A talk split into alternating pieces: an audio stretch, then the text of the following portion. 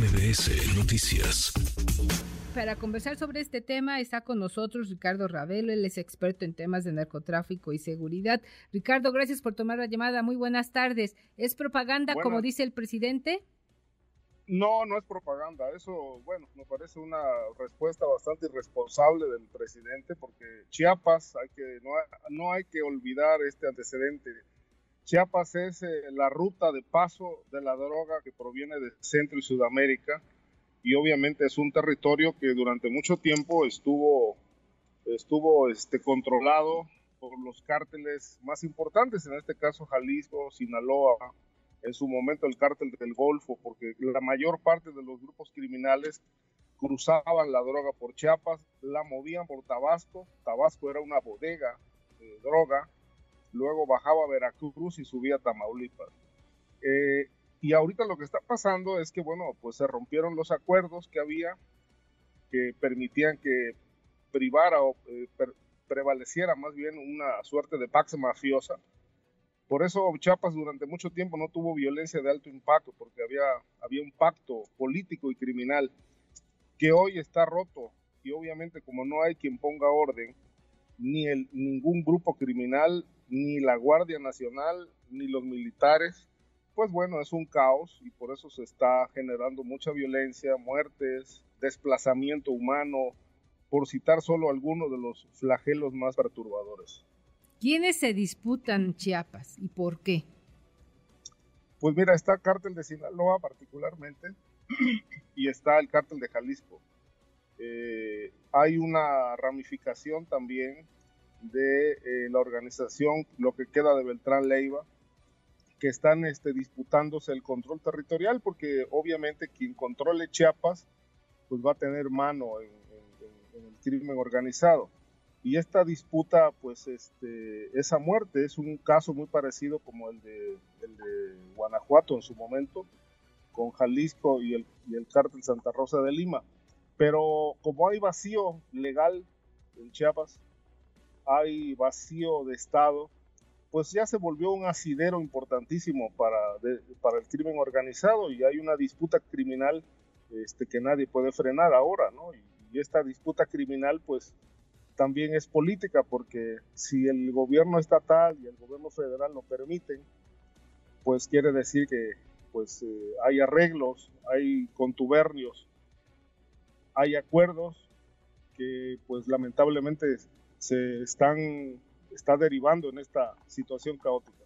Se habla que los grupos también se están, estos grupos de la delincuencia organizada tienen ahora el control de los migrantes para traficar con ellos en esta nefasta práctica de la trata de personas. ¿Qué sabes al respecto, Ricardo? Mira, el, negocio del tráfico humano este, no solamente es, eh, es, un negocio del crimen organizado. Eh, detrás de este negocio hay políticos.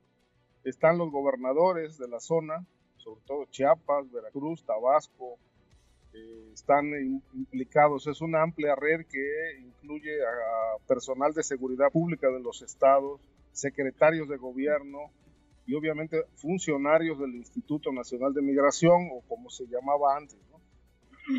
Todo esto obviamente eh, eh, es un negocio. Desde que van cruzando por Chiapas, empieza el desplazamiento de funcionarios en carros no oficiales para ver cuántos migrantes van a cruzar, y, ya hacen las listas y obviamente tienen que pagar para cruzar por cada estado. Uno de los casos que en lo personal yo documenté fue el de Veracruz, con el secretario de gobierno este, eh, de esa entidad, Eric Patrocinio, este, y el gobernador Cuitlagua. Hay una red amplísima de funcionarios implicados en esto y obviamente es una derrama millonaria porque es un negocio que lo opera el crimen y lo opera también el, gobierno estatal, en este caso el de Veracruz. Ricardo, viene la renovación de las gubernaturas en estos tres estados que hemos mencionado hasta el momento, Chiapas, Tabasco y Veracruz. ¿Cuál será el principal desafío para los aspirantes que intenten gobernar en estos estados donde la inseguridad es total y la ausencia del Estado también, del Estado de Derecho sobre todo? mira, no, les va a quedar otra alternativa más de pactar con el crimen organizado, porque si a este no se le combate, pues tendrán que garantizar impunidad para el grupo con el que se vayan a, establecer acuerdos. Este, esto ocurre en todas las entidades y me parece que, bueno, ahorita en el caso de Veracruz, por ejemplo, hay, el territorio está dividido entre el cártel de Jalisco y el cártel de Sinaloa. Sinaloa llegó a Veracruz a partir del triunfo de Huitláhuac García. Eh, en Chiapas, obviamente, pues también está la disputa ya, porque eh, se adelantó la disputa criminal a la disputa política que, que ya será hacia finales de año o principios del año entrante. Y obviamente Tabasco, Tabasco que es un, lugar también donde hay disputa fuerte presencia del cártel de Jalisco y el cártel de Sinaloa.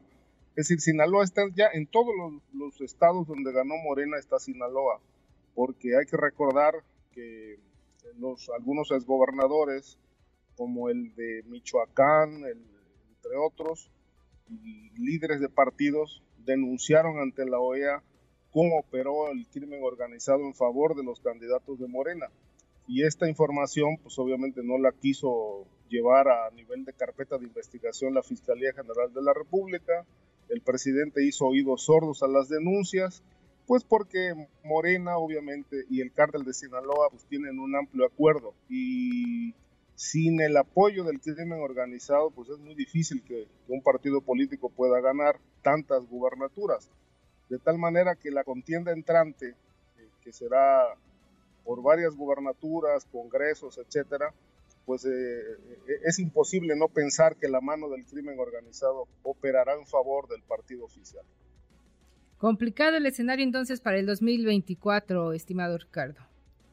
Sí, el cierre de gobierno va a ser tremendo y obviamente este, estos, eh, lo, que, lo que se está reforzando, lo que se está, digamos, consolidando, pues es una, una mafiocracia en México.